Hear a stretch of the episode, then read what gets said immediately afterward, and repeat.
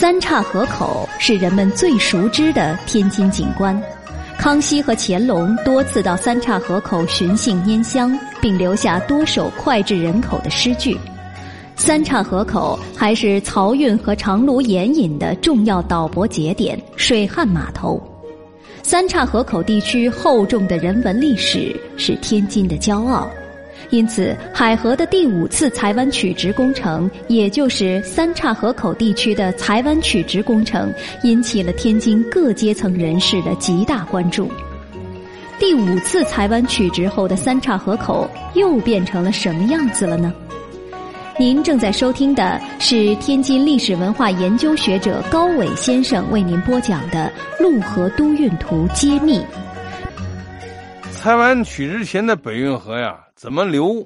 我想给大家介绍一下，和子牙河汇合以后的北运河呀，在金刚桥下游六十米的地方是向左拐进金家窑，那条河道呢，就是北运河的故道，也就是后来称为菜市场的菜道。从那儿向左拐进金家窑，在周桥村狮子林一带呢，拐了一个 U 型的大弯儿。又从望海楼它的那个门前呢流过，到三岔河口和南运河汇集进入海河，这是北运河河道的走向。这种走向呢，使这个金家窑地区啊三面环水。一九零六年，比利时的电车发电厂为什么要安在金家窑呢？就是看到了金家窑取水方便。南运河从侯家后到丹街子。有两个弯道，我们刚才说一个弯道侯家后，一个弯道在盐院，然后呢，在三岔河口和北运河相交。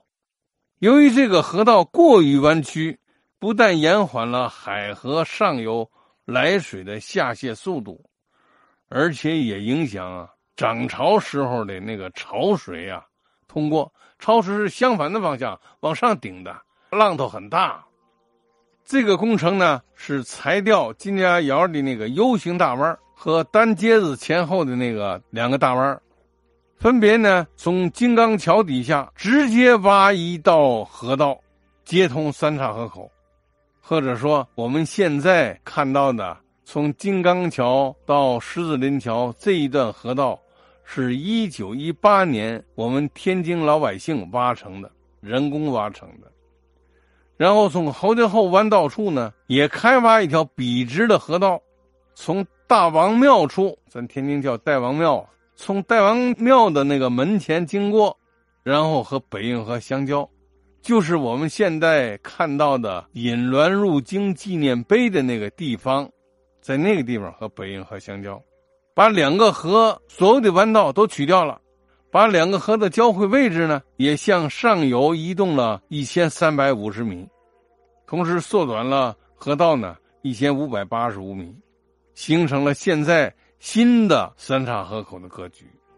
金街窑大街从当中截断，保留了东半截西半截都在河里头了。十几家啊，在北洋新政当中创办的民族企业，包括天津首家啤酒厂。麻袋厂，另外还有千余户普通的老百姓啊，为这次工程做出了贡献，迁移他处。